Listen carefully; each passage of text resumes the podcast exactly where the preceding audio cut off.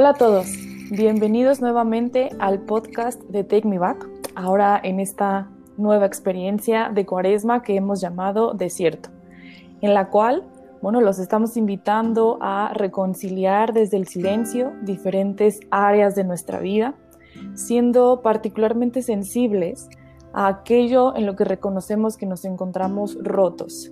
Eh, y bueno, desde diferentes historias, compartir y escribir nuestra propia experiencia. Yo soy Maripaz Caballero y bueno, como todas las semanas, acá tengo a Max. Max, ¿cómo estás? Hola Maripaz, qué gusto escucharte y estoy muy bien, contento porque ya entramos en la segunda semana de este desierto y específicamente vamos a contemplar el desaliento y la esperanza con áreas que descubrimos necesitadas de sanación, no solo a nivel personal, que eso es muy importante, sino también a nivel comunitario, social, eclesial, desde muchas esferas. Y para ello invitamos a un gran amigo, compañero, colaborador de TechniVac, desde el apostolado creativo. Y, bueno, pues nos acompaña David Selva. David, bienvenido y muchas gracias por aceptar la invitación de, de participar en este episodio. Sí. Eh, bueno, muchísimas gracias de verdad por, invitarme. Mm, muy contento de estar aquí en ese proyecto de, Take Me Back. Escuché el podcast de la semana pasada y me encantó, me pareció súper, o sea, fue muy fuerte para mí, muy rico y de verdad es un honor estar aquí en este, en este podcast de nuevo. Muchas gracias, David. Me gustaría que nos pudieras platicar un poco acerca de ti, de lo que estás haciendo, bueno, como para comenzar. Ok, bueno, yo soy comunicador, eh, trabajo en temas de audiovisual y video. Eh, desde hace unos años estoy involucrado en la comunidad de Take Me Back.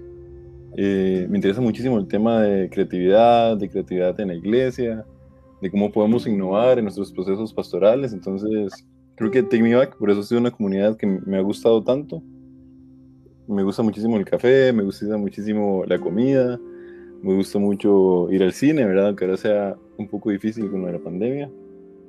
Eh, soy de Costa Rica y, y, sí, bueno, también estoy con este proyecto Narrow, que fue un proyecto como de narrativa y de audiovisual que hicimos con la parte de TNB Creatives Take Me Back y que nos permitió conocer muchas historias de personas alrededor principalmente de Latinoamérica y, y que sí fue, fue un proceso bastante lindo. Muchas gracias, David. Y bueno, para comenzar, nos gustaría, así de manera muy general, a partir de la experiencia eclesial que tienes y que seguirás teniendo, eh, ¿en dónde reconoces la presencia del Espíritu de Dios que se hace presente en nuestra iglesia tan humana? Yo creo que es vital el tema, bueno, como, como es este podcast, ¿verdad? De desaliento y de esperanza reconocer el espíritu que se mueve en el tema de la comunidad, ¿verdad? Como en la iglesia, como sin tanta pomposidad a veces, y tantas cosas, sino en la iglesia como una comunidad de misericordia, una comunidad donde me acerco con mi tristeza, con, con mi alegría, me acerco con mis virtudes, ¿verdad? Y mis dificultades, y que esta comunidad de misericordia me acoge y me ama. Eh, entonces yo creo que para mí esta esperanza está muy presente en la iglesia cuando es una comunidad de misericordia, ¿verdad? Cuando es una iglesia que se amista o que es, que es amiga de todos, en vez de una iglesia que es hostil, digamos, con las personas. Que tal vez habría que pensar si eso también es ser iglesia. Entonces yo reconozco el Espíritu Santo en, en la comunidad que se mueve junto a mí.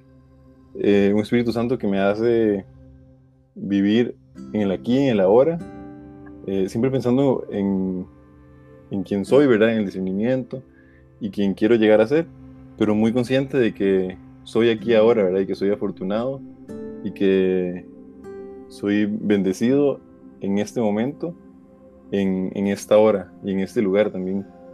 Oye, David, esto que mencionas es eh, muy, muy interesante. Se dice fácil, pero claramente como iglesia y yo creo también como como hijos o como individuos parte de esta comunidad que tú mencionas, bueno, a nivel pastoral también muchas personas se sienten que no son parte de la, de la historia de Jesús, ¿verdad? Eso, a mí me encanta mucho hacer la metáfora con, con la pintura de Caravaggio, de, de, la vocación de San Mateo, ¿verdad? Jesús llama y, y lanza su dedo o, como, o señala a, a Mateo, y Mateo señala su corazón, como diciendo, yo no tengo nada que ver con esta historia de Jesús, yo soy un recolector de impuestos, soy un pecador, soy alguien que le hace daño a la sociedad, no tengo nada que ver con Jesús. Y yo creo que, eh, bueno, para el Papa también este, este cuadro de Caravaggio es muy importante.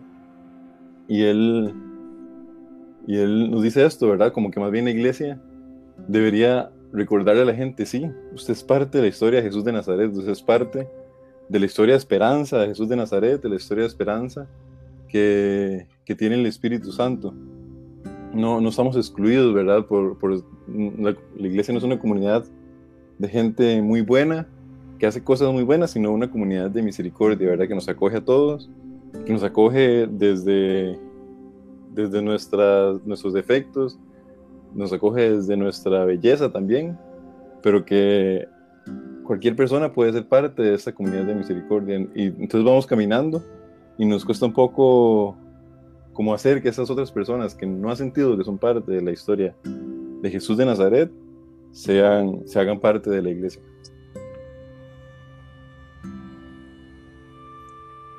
Hablabas al principio de cómo pareciera que la iglesia se ve por segmentos, ¿no? que, está separada y, puede haber como una segmentación eh, a lo mejor ideológica o económica y, yo creo que eso, ¿no? a, partir de, de, los propios intereses o de intereses de grupos pequeñitos, pues se va haciendo cada vez, o no tan pequeñitos, se va haciendo cada vez más evidente, ¿no? Y, y, justo creo que es uno de, una de las situaciones dentro de nuestra iglesia que, pues, que sigue afectando y vale la pena como bien lo mencionas, apostarle a, una visión integral donde no, no tenga más peso una ideología o una clase socioeconómica o incluso un lugar geográfico, sino que en el centro pueda estar el seguimiento de Jesús. ¿no? Eso me parece vital y creo que, que tiene que ser, pues sí, una prioridad para, para nosotros como iglesia. Y, bueno, pues ya nos has dicho más o menos algunas cositas sobre todo esto de, segmentar y de, no poder ver con una mirada más amplia o de podernos ver como iglesia desde una mirada amplia. ¿Tú por qué crees que, que, la iglesia ha dejado de ser un lugar en el que muchos jóvenes, que incluso pueden ser amigos cercanos nuestros, no se sienten bienvenidos ¿no? en, en, la iglesia? Sí como iglesia institución, que, es muy evidente, pero también como iglesia, como comunidad de misericordia y de cariño que nos compartes. Bueno, para mí tiene mucho que ver con lo que comunica la iglesia, y no solo hablando de las radios eclesiales y de los medios de comunicación y redes sociales, sino lo que comunica a la iglesia, eh, nuestras vidas, ¿verdad? Incluso. O sí, la iglesia institucional. Creo que muchas veces eh, estamos comunicando como con los mismos símbolos, con los mismos personajes, y para mí ese tema de la narrativa es muy importante y creo que eso marca mucho la vida de la iglesia. Eh, contamos las mismas historias que de pronto ya no apelan y ya no son interesantes a, a los jóvenes, ¿verdad? Contamos historias con morales que tal vez ni siquiera están vigentes en la doctrina de la iglesia, que son como ocurrencias, no sé, y los jóvenes ya eso no les interesa, ¿verdad? Se nos ha olvidado actualizar, digamos, el misterio de Jesús de Nazaret, ¿verdad? Que es siempre nuevo, que siempre, siempre cercano, ¿verdad? Que siempre aquí y ahora. Eh, por ideas tal vez adultocéntricas, por ideas jerárquicas, ¿verdad? Pero creo que además no solo una cuestión de la iglesia, creo que las instituciones en general en este momento sufren una gran crisis de credibilidad, ¿verdad? Eh, el Estado, sufre una crisis de credibilidad, la educación, las universidades, la ciencia, la tecnología. Como que nos cuesta, somos una generación que nos está costando muchísimo confiar en esas instituciones y a veces con muchísima razón, ¿verdad? Porque nos han decepcionado, porque en algún momento eran como las que detentaban el saber, detentaban el bien, y ahora nos han decepcionado, ¿verdad? tenemos una iglesia llena de violaciones, llena de corrupción en algunas, en algunas partes, llenas, ¿verdad?, de ocultar algunos, incluso delitos penales, no sé. Entonces, esto creo que genera muchísima desconfianza en la institución. Y además, como que seguimos creyendo que la iglesia tiene esa relevancia social que tenía hace unos años, cuando en realidad deja de ser muy importante para mucha gente. Y nos ha costado mucho escuchar la realidad, escuchar los símbolos de los tiempos, escuchar, sí, a las personas, ¿verdad? Concretas, acercarnos, ser, ser pastores como, como Lord de Oveja. Sí, creo que en general va por ahí como esta, esta falta de escucha a los jóvenes, que no es solo como hacer posteos bonitos en redes sociales, no es, no es pagar un millón de dólares en videos, o sea, esa no es la idea, esa no es la idea de la comunicación, por ejemplo, de iglesia, sino la necesidad de acercarnos a la gente, de, que las personas que nos están pastoreando se acerquen a los jóvenes de una manera sincera y real y, horizontal eh, para escuchar por qué, ¿verdad? Como que yo creo que yo no tengo esta respuesta eh, y no puedo totalizarla de todos los jóvenes y que todos los jóvenes están fuera de la iglesia. Por eso, sino que es necesario una escucha activa desde la iglesia para saber por qué es que esos jóvenes no se interesan, ¿verdad? Por ir a misa, no se interesan por tener una vida pastoral, digamos, institucional. Pero además creo que es importante como darle un poco la vuelta y saber que esas personas en su espacio concreto de vida están siendo de alguna manera iglesia y están sí siendo de alguna manera eh, presencia de Jesús. Que bueno, tal vez sí hay que diferenciar entre lo que es como iglesia institucional y como ser parte de una institución, pero esta gente es bautizada y está haciendo bien y está haciendo cosas bellas y está haciendo cosas probablemente por la justicia en otros espacios. Entonces creo que a veces reconocer esos espacios primero, reconocer que en las personas ya hay presencia de Cristo y ya está Jesús en el aquí, en el ahora, ¿verdad? Si es un muchacho que es panadero, si es un muchacho que trabaja en el sistema de justicia, lo que sea, reconocer que ya ellos ahí están siendo... Una idea que, que dijiste en, en, la pregunta anterior, que era, algunas personas no se, no se sienten parte de la historia de Jesús y por ende no se sienten parte de la iglesia. Y cuando hablamos de iglesia, eh, yo creo que, bueno, no, no sé, nos ha pasado y seguramente también a muchos de los que ahora nos escuchan, hablan de la iglesia, pero realmente no se están incluyendo en este hablar de ella. Eh, se sienten como aparte entonces, bueno, sí, la iglesia son las instituciones, los grupos, pero yo no. Y creo que desde ahí bueno, primero se nos olvida que yo también soy parte, ¿no? Y que si no me siento parte, bueno, me tengo que sentir, porque esa fue la, la intención de Jesús. La siguiente idea, esto que tú mencionas, que las instituciones que en su momento nos dieron esperanza y nos dieron luz y nos dieron guía, de pronto lo siguen haciendo, eh, con mucha menos fuerza, pero pues, y aquí sí me incluyo nosotros jóvenes y muchos de los que nos están escuchando también, supongo que coincidirán, han perdido eh, pues esta, esta confianza y se sienten desalentados de que estas instituciones que en su momento o a quienes recurríamos para, ya no lo son tanto, pero y tú aquí nos vuelves a invitar, la iglesia no nada más son ellos, somos, pues somos todos, ¿no? Somos nosotros. Y en esto que mencionas que mucho tiene que ver con lo que comunica y no nada más la iglesia institucional y regreso otra vez al nosotros, con lo que nosotros comunicamos eh, como, como iglesia. Bueno, te pregunto, ¿qué podemos hacer? Que ahora ya nos empezaste un poco a platicar, pero ¿qué podemos hacer o qué puedo hacer yo eh, para acoger primero mis propias eh, fragilidades y después en este ejercicio como primero de mí, acoger a aquellos que se sienten distantes para, eh, pues sí, para empezarme a reconocer como iglesia y no decir, claro, la iglesia y, y yo, sino a ver, todos somos y todos somos frágiles y en esta fragilidad nos tenemos que acoger entre todos.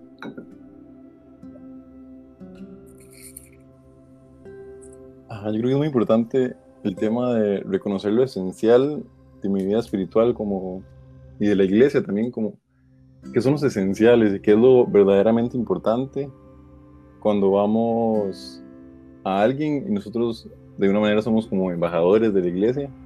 Pues mucha gente que se siente mala, siente que son malos porque no están en un proceso pastoral o sienten que son muy rebeldes porque no son parte de la iglesia. Yo creo que lo inicial es esto, reconocer eh, y hacerle a la gente reconocer o, o, uno reconocer también que esas personas son portadoras de belleza y que, que, lo que están haciendo es bueno. Y creo que a muy poca gente como que se nos olvida la revolución que es esto, la revolución que es decirle a alguien que lo que está haciendo es bello o que ella, es, ella o que ella es una persona buena, digamos. Se nos olvida lo importante que es que la gente sepa que es buena, que es amada, y se nos olvida que eso es como el, el mensaje inicial de Cristo y el mensaje inicial de Dios, ¿verdad? Y que, que el ser humano sea amado es, es el primer mensaje, ¿verdad? Es lo primero que la gente tiene que saberse, saberse amada por mí, digamos, como iglesia, y también por un Dios que creó a esta persona. Entonces creo que, eso es el paso inicial. Yo primero asombrarme de alguna manera, que creo que el tema del asombro es muy rico, asombrarme de la vida de la otra persona y reconocer en esta persona la belleza, la bondad y, y, la verdad, ¿verdad? Que vienen de Cristo. Aunque esa persona no le haya dado ese nombre, nosotros sí sabemos que ahí está la presencia de Dios y que lo que está haciendo es, es bueno para Dios. Entonces creo que a veces el desierto es importante para eso, para reconocer que aún no todo siendo bueno, aún no todo siendo perfecto, ni en la iglesia, ni en nuestra vida, ni en la familia, podemos seguir adelante y, y como reconocer esta fuerza que tenemos y reconocer. Y para eso es muy importante el desierto y el silencio.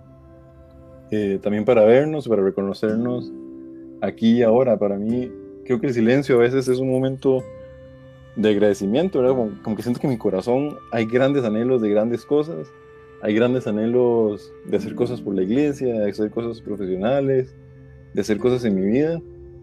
Y esto es muy lindo y esto es muy rico y esto me hace eh, querer caminar, ¿verdad? En esperanza. Pero también es un poco angustiante, ¿verdad? Porque son cosas que no tengo en el aquí en el ahora, sino que es algo que estoy anhelando y pensando dentro de muchísimos años.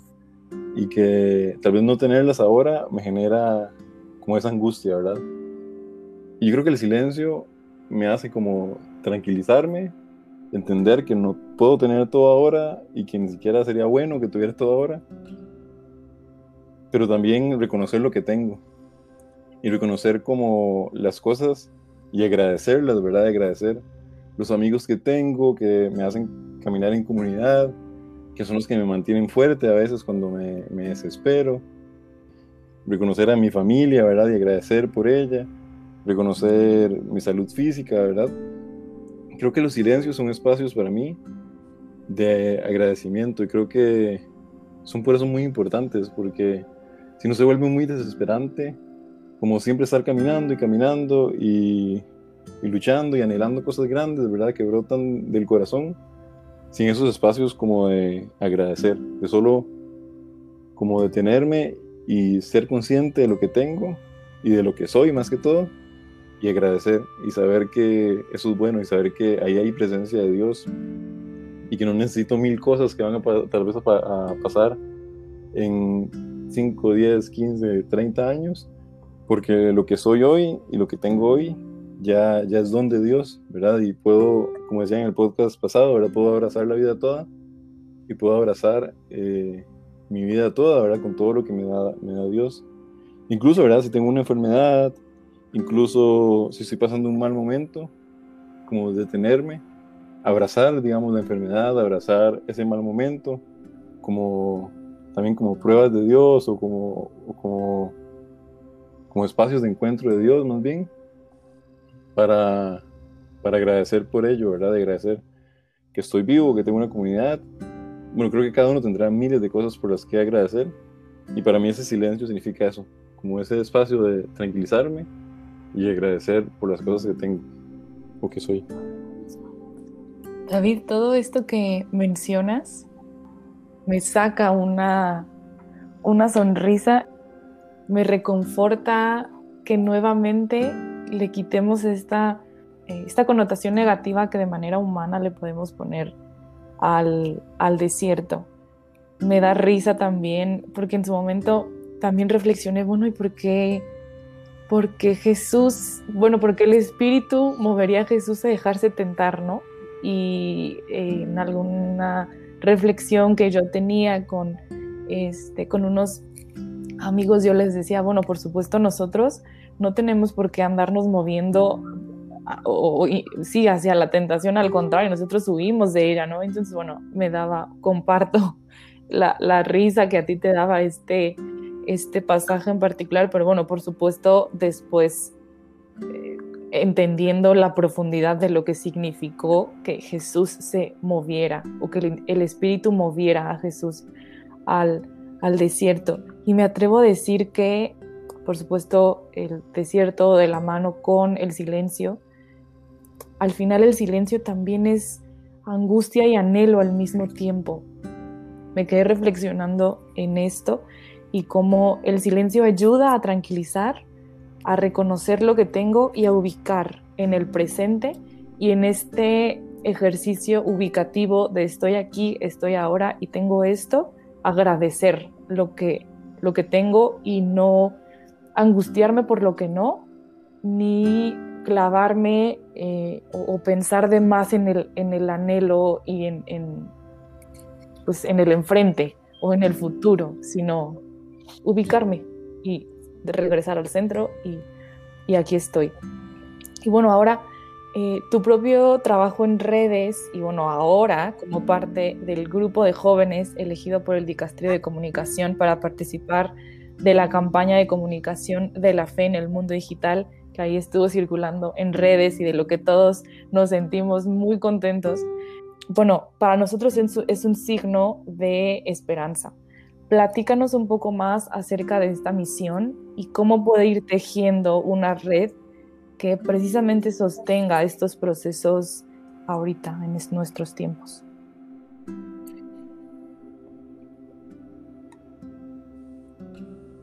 Sí, de verdad esa noticia fue bastante linda y creo que lo que más me ha llenado de esperanza, lo que más lindo ha sido, lo más rico ha sido, es igual el tema de, la comunidad, como esos otros 15 jóvenes que tienen un anhelo muy grande de transformar la comunicación digital de la iglesia. Mira que es solo una de las áreas, pero que creo que además la comunicación a veces toca otras áreas. Creo que esta comunidad de jóvenes, como con el corazón ardiente por transformar la iglesia, para mí ha sido como lo que más esperanza me da pero también esta locura como del dicasterio, de querer escuchar a jóvenes de todos los continentes, porque hay representación de Asia, de África, de, de América, ¿verdad? De Europa. Creo que me llena mucho de esperanza y me habla de un, una Roma, ¿verdad? De un Vaticano que está haciendo esos procesos que hablábamos de escucha, esos procesos de discernimiento, ya no para arriba, ¿verdad? Ya no para arriba en términos de jerarquía, sino escuchando a todos, ¿verdad? Escuchando a la iglesia que está latiendo, que en este caso serían todos los jóvenes que están participando del proyecto. Creo que nuestro proyecto va a ser diseñar como un manual de prácticas digitales. Me parece que eso es como el proyecto final, aunque vamos a tener como otros proyectos también con algunas de las áreas del Vaticano, generar planes, etc. Eh, pero sí, a mí me llena muchísima esperanza la comunidad, como conocer a esta gente que de verdad para mí es increíble y que me da muchísimo como ese síndrome del impostor, como qué estoy haciendo yo aquí, ¿verdad? Que es esta gente que trabaja hace tiempo, eh, tanto tiempo en sus, sus, diferentes diócesis, que tiene tanta experiencia, que habla tan lindo, no sé. Eh, y que entonces eso me llena muchísimo de esperanza, como poder ser parte de esta comunidad a la que la iglesia está escuchando, con la que puedo compartir cosas y anhelos que tengo eh, y saber que este mismo anhelo que tengo aquí en Costa Rica, en este país pequeño de Latinoamérica, es el mismo anhelo que probablemente tiene una muchacha en Corea del Sur o en Camboya o en Estados Unidos, ¿verdad? Y que estamos en comunidad a pesar de una distancia, una distancia mundial, ¿eh?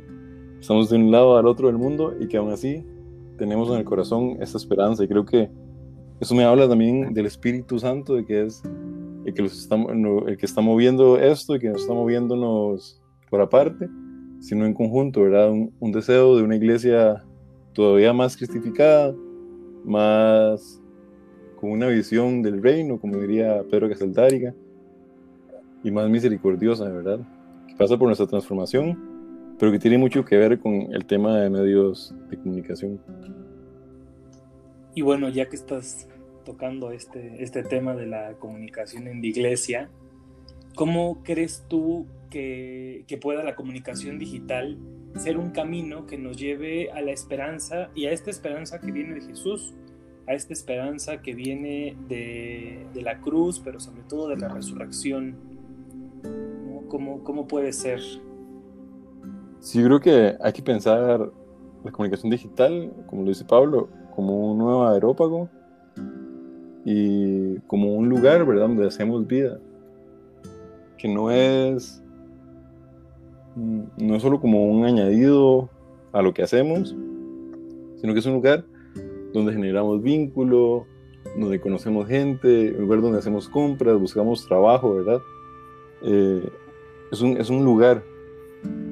Entonces la iglesia como lugar de misión tiene que estar ahí, ¿verdad? Iluminando y escuchando y siendo parte de esto y de la vida de las personas. A mí llena mucho de esperanza. el año pasado tuve igual mis crisis y mis momentos buenos, ¿verdad? pero estaba como en una crisis de fe en la iglesia, no sé, un poco triste, ¿verdad? De ver algunas cosas, de ver como un poco decepcionado también de cómo la iglesia a veces respondía al tema del coronavirus. Pero en agosto nos llamaron unas hermanas eh, misioneras combonianas eh, para un taller de redes sociales. Y muchas de ellas eran señoras de 45 años, creo que pueden haber señoras de 70 y algo años, ¿verdad? La edad de mi abuela, eran señoras muy mayores que reconocían en lo digital un espacio de misión y que estaban anhelando saber cómo usar Instagram, cómo hacer un diseño bonito en Canva, incluso cómo editar video, ¿verdad? Estaban tan apasionadas y se tomaban tan en serio esta misión que yo digo, esas señoras tienen que infectar a la iglesia de, esta, de este deseo profundo, ¿verdad? Eh, creo que es muy difícil ver en otro contexto una persona mayor, digamos, una persona de 75 años, eh, intentando usar medios digitales, pero ellas entendían, entendían lo que a veces nos cuesta mucho a nosotros entender, lo que le cuesta a muchos de nuestros párrocos entender o, de, nuestros, o de nosotros como laicos, de la importancia de la, de la misión en los medios digitales, ¿verdad? Ellas como tienen este carisma misionero tan impregnado como está en su corazón, llevar a más personas a, Jesús, eh, de verdad lo hacían, a pesar de las dificultades, a pesar de que muchas de ellas viven en regiones donde el Internet es un poco difícil, ¿verdad? Y ellos entendían el valor vocacional, el valor misionero de las redes sociales. Y bueno, muchas de ellas hicieron cosas muy lindas, eh, estaban muy contentos, ¿verdad? Aprendiendo a usar herramientas de diseño, herramientas de planificación de la comunicación. Y a mí eso me llenó de esperanza, ¿verdad? Fue para mí como un humedal, como que de verdad refrescó mi vida espiritual saber que hay un grupo de hermanas combonianas en todo el mundo eh, queriendo aprender esto porque creen de verdad en esta misión en, los medios digitales.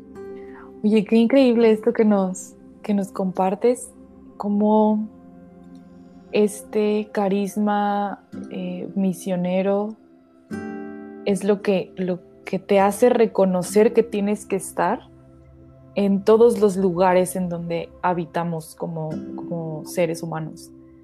Y que la edad no, no, tiene por qué ser em, impedimento o facilitador o catalizador. Y esta invitación concreta o esta idea tan concreta que nos transmites de repensar la comunicación digital como un lugar y bueno, que la iglesia debe estar en todos los lugares. Por lo tanto, pues debe estar ahí, en este lugar que ya muchísimos de nosotros habitamos, estamos, eh, vivimos. Y con esto, bueno, quiero hacerte ya nuestra última pregunta. ¿Qué ha cambiado en tu vida cuando el desaliento es fecundo en tus desiertos y se convierte en catalizador incómodo y urgente para mirar y crear nuevos horizontes de esperanza. Hay un, hay un escrito de Borges que dice que su ceguera no es un mal para él, sino que, que con su ceguera y hablando de su ceguera, él puede construir cosas eternas, algo así, ¿verdad? Como que de este mal, ¿verdad? Que es su ceguera y esto que tal vez eh, lo aqueja, él puede sacar cosas bellas y yo creo que en el fondo es eso, ¿verdad? Como que esta angustia que a veces nos da y que me da a mí por encontrarme con una iglesia que tal vez va caminando muy lento. Creo que es catalizador, sí, de, nuevas cosas, de nuevas esperanzas, de intentar transformarlo. Y creo que es muy sano, de verdad, para mí, reconocer en qué aspectos la iglesia está no siendo suficiente o la iglesia está trabajando mal o está trabajando horrible o lo que sea, ¿verdad? Y yo creo que eso es mucho como una relación, ¿verdad? Cuando yo tengo una relación de noviazgo o, con, incluso con un amigo, no puedo pensar que esa persona es perfecta y que esa persona es siempre buena, idealizarla, ¿verdad? Porque va a ser terrible. Va a ser terrible cuando me dé cuenta que no es así, porque es, es, somos humanos, ¿verdad? Entonces creo que reconocer como que en el otro también hay cosas que son defectuosas no defectuosas como oportunidades de mejora, podemos decirlo como en lenguaje más actual, o como cosas que tal vez no, no, me agradan, ¿verdad? Creo que es muy sano y reconocerlo, y tal vez no intentar transformarlo en las personas concretas, ¿verdad? Pero sí en la iglesia.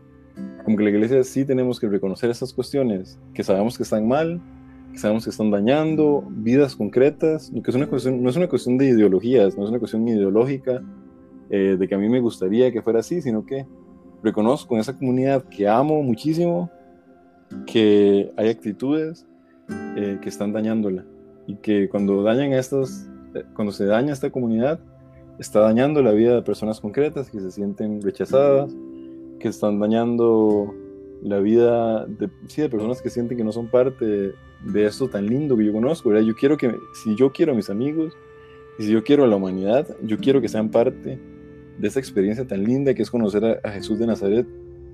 Y hace poco escuchaba a una muchacha que hacía un live y ella decía esto como, como los amigos que llevan a su amigo enfermo en la camilla y no les importa destruir la casa, ¿verdad? Destruir el techo de la casa para que sus amigos se encuentren con Jesús. Y yo creo que este proceso de construcción un poco de la iglesia, de repensar qué estructuras eh, están alejando a las personas, son importantes eh, ir como repensando o, abriéndola, no sé, eh, nace un poco como este, de este enojo, como este estar insatisfecho. Y creo que esa insatisfacción puede ser muy sana y creo que lo ideal es que sea muy sana, también creo que puede convertirse en un monstruo y creo que esa insatisfacción puede alejar a la gente de la iglesia y hacerla destructiva, pero creo que cuando se acoge esta insatisfacción, cuando se es muy, inconsciente, muy consciente de lo que estoy con lo que estoy insatisfecho, eh, puedo, puedo usarlo para construir, puedo usarlo para que esa comunidad sea más acogedora, para que sea más misericordiosa. Entonces creo que ahí es vital el discernimiento, como discernir en qué aspectos concretos es que me siento incómodo y qué puedo yo hacer al respecto, ¿verdad? Que esa respuesta creo que es muy diferente para cada uno y para su situación de vida, ¿verdad? Eh, que ahí metemos, ¿verdad? Como lo que haya estudiado, mis carismas, a dónde quiero servir en la iglesia, ¿verdad? Cada uno desde su área puede ir transformando un poco la iglesia y cristificándola. Que eso es importante, que la iglesia se va cristificando poco a poco, se va haciendo más como el reino, se va haciendo más santa y nosotros vamos trabajando en este proceso y nos vamos haciendo también más santos con esta comunidad que tanto queremos. Me parece sumamente importante, eh, David, esto que mencionas y, y esto de resaltar las situaciones que frustran el proyecto de Dios o que simplemente están dañando a las personas y que emanan de, nosotros como iglesia. No, no es una, eh, señalarlos y, desear que cambien y ponernos en acción para que esto pase no es una cuestión ideológica. Me gusta mucho cómo lo planteas porque creo más bien que es una cuestión de justicia y de una justicia que emana de la presencia de Dios justamente en la propia iglesia. ¿No? Entonces yo, yo me quedo con esto último y como también de la frustración, de los momentos que parecieran eh, poco fértiles o infecundos, pueden salir eh, experiencias eclesiales y pueden salir experiencias de vida marcadas con una esperanza que vienen del Señor. Y, bueno, yo con eso me quedo y agradezco mucho que, hayas estado con nosotros, agradezco mucho que seas parte de Take Me Back y, ahora también que seas parte de este grupo de jóvenes que, van a pensar o a repensar la situación de la comunicación en, pues en nuestra vida de iglesia, ¿no? Me, emociona mucho saber que, va a haber mucha vida allá en, este grupo de jóvenes. Y pues muchas gracias por acompañarnos, por participar de este itinerario. Y, bueno, pues a todas las personas que nos escuchan, eh, agradecer el tiempo que le dedicaron para escuchar este podcast. Ya estamos en nuestra segunda semana de desierto en donde queremos reconciliar la esperanza y el desaliento como una experiencia completa, no, no, no, no como blanco y negro, sino como una experiencia que se va tejiendo, del desaliento a la esperanza. Muchas gracias también a ti, Maripaz, a Quique, que está ahí en los controles. Eh, también a todos los que a todos los que nos escuchan. Y bueno, ya para cerrar este espacio, recuerden que nos pueden seguir en Instagram, en todas nuestras redes sociales, eh, como Take Me Backers, Instagram, eh, Twitter, Facebook, Spotify, etc. Para quienes nos escuchan y deseen compartir con nosotros con más profundidad esta experiencia, estamos ofreciendo acompañamiento semanal eh, y más recursos para este desierto de cinco semanas. Estamos empezando la semana 2.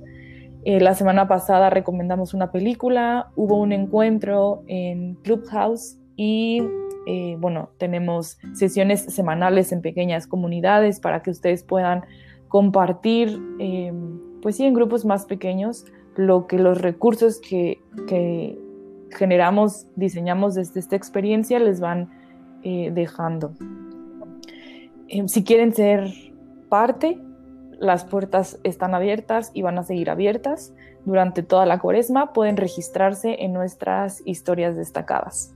Y bueno, muchas gracias nuevamente a todos los que hicieron posible este podcast. Gracias por caminar con nosotros. Nos escuchamos la próxima semana en el siguiente episodio.